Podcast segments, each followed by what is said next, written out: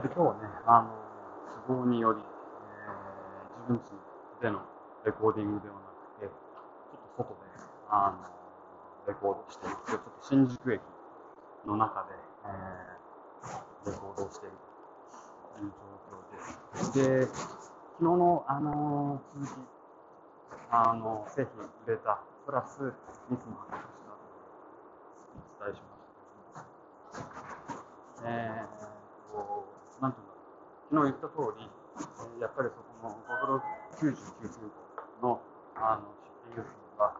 廃止するということで、あのペイパル経由で、えー、 refund をして、でその後お客さんへのメール、ノートを送りました。で、一つ面白いことが起こって、あの送った瞬間ですね、この時間、多分朝だと思うんだけども、早速レスポンスがあって、あのちょっとパニックしてるかなっていう状況、できるだけ落ち着いたトーンで、あのリファンドしますよ、ごめんなさいっていうメールは書いたつもりなんだけど、すいません、階段を登ったり降りたりして、息に入れていきますけどね。あと、人がまあいっぱいいるので、ノイズがあるかと思います。で、そう、で、早速送ったら、2、3分後にですね、え、どうなってんの？で、残りのお金も返ってくるみたいな、最終的に。あの、メールのタイトルに、あの、メッセージを本部に書くんですが3本立て続けにメールが来て、ちょっとこっちもびっくりして、えーとまあ、ここは落ち着いてあの対応しなきゃいけないということで、えー、対応していました。で、一つあのやろうとしてたことが、ビジネスメールのセットアップっていうのを私ちょっとやってなくて、あのただ、えーと、ドーベルマンショップというビジネスメールへのあのお客さんからのメールは私のプライベートの、えー、メールアドレスに転送されるようになっていますということ。ただそれ直接リプライすると自分の個人メールからお客さんのあのメールに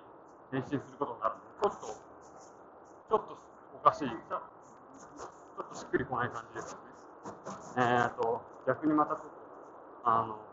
向こうのパニック度を強調するような話になってしまうともいかんと思ってすぐにあの G Suite という Gmail のビジネスサイトでアカウントを作って、えーと、あのビジネスメールを送れるようにしようと思ったんですけど、アカウント作ったんだけど、なんか、下手すると70何時間かかるみたいな話になって、えー、これでいかんということで、ここはもう時間が勝負ということで、あのお客さんにはすぐ、あの個人アカウントからあの大丈夫ですあの製品の方は今あの製造中で、えーと、すぐにと言いませんけどもデリバリーされるあの段取りになってますよというふうに聞きましたで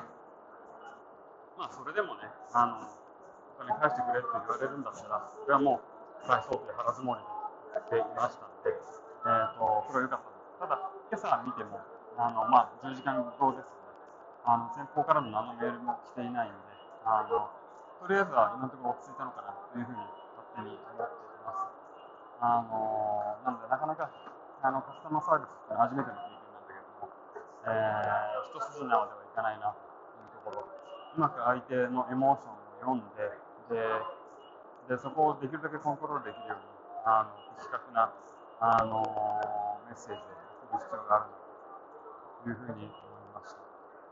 あとは極力やっぱりこちらからあのミスとかエラーとかっていう言葉は使わないで先方に連絡をすべきだったかなというのが一つ